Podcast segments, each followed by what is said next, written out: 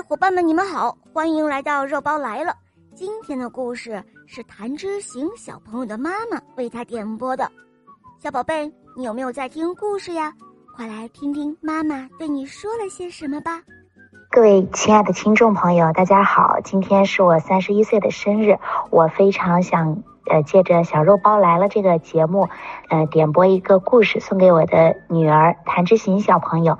我希望她能够快乐成长，好好学习，然后珍惜每每一天的时光。嗯，小宝贝，你听到了吗？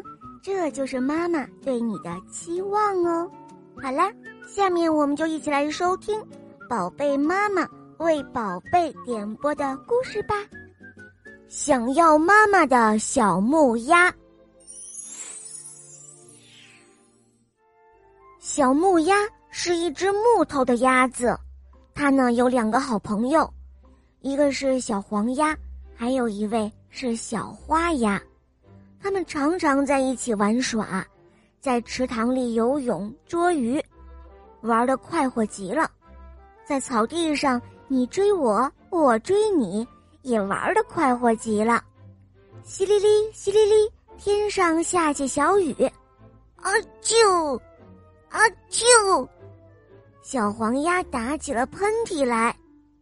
哦，是我妈妈想我了，我得回家去了。小黄鸭急急忙忙的回家去了。啊啾！啊啾！小花鸭也打起了喷嚏来。我妈妈想我了，我也得回家去了。小花鸭也急急忙忙回家去了。这时候，小木鸭它也想打喷嚏，它张大了嘴巴，可是怎么也打不出来。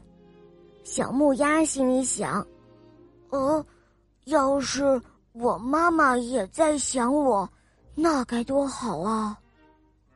小木鸭淋着雨往回走，看到小黄鸭的妈妈正在给小黄鸭擦身上的雨水。他听到那妈妈说：“哦，好孩子，可别着凉了。”小木鸭听着，心里想：“呃，要是我妈妈也能给我擦身上的雨水，那该多好啊！”小木鸭继续往回走，看到小花鸭的妈妈正在给小花鸭盖被子，一边盖一边说：“好孩子。”可别着凉了，小木鸭心里想：“要是我的妈妈也给我盖被子，那该多好啊！”可怜的小木鸭走到了一座房子的屋檐下来躲雨。嘎吱一声，门开了，走来一个小姑娘。哟，多可爱的小木鸭子呀！嗯，你怎么淋湿了呢？小姑娘抱起了小木鸭，走进了自己的房间里，给小木鸭擦干净了身上的雨水，又给它盖上了被子。哦，可怜的小木鸭，你可千万别着凉了。小姑娘轻轻的说道。